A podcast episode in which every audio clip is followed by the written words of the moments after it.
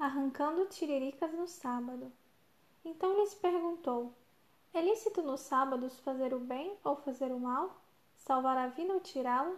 Mas eles ficaram em silêncio. Marcos 3, 4. A guarda do sábado é geralmente associada com o que se pode e o que não se pode fazer neste dia. Um sábado à tarde, um pai caminhava por um belo gramado com a filha. De repente, ele se abaixou e arrancou uma tiririca.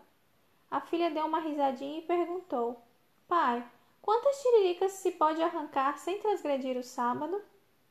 Se a pergunta fosse feita aos fariseus do tempo de Cristo, eles por certo teriam a resposta pronta, pois eram especialistas em legislar sobre questões de menor importância.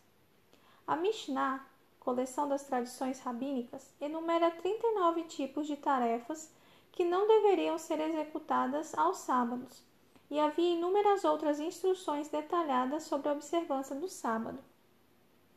Eram proibidos atos como atar ou desatar um nó, escrever ou apagar duas ou mais letras do alfabeto, acender ou apagar fogo.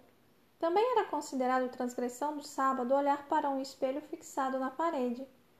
Um ovo posto no sábado podia ser vendido para um gentil, mas não comido, e um gentil podia ser contratado para acender uma vela ou fogo no sábado.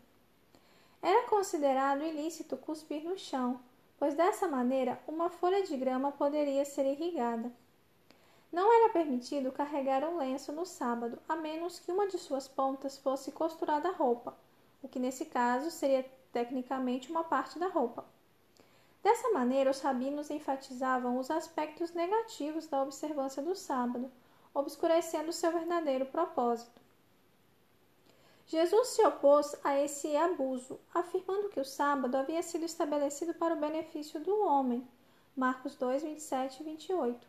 E enalteceu os aspectos positivos de sua observância, tais como o comparecimento aos serviços religiosos, Lucas 4,16, o ensino religioso, Marcos 1, 21, atividades sociais apropriadas, Marcos 1, 29 a 31, 2, 23, e atos de misericórdia, Lucas 14, 1 a 3. Sete dos seus milagres de cura foram operados no sábado. A guarda do sábado não é um fim em si, e só o observaremos de modo positivo se fizermos dele um dia deleitoso, como uma resposta de amor ao Deus que nos criou.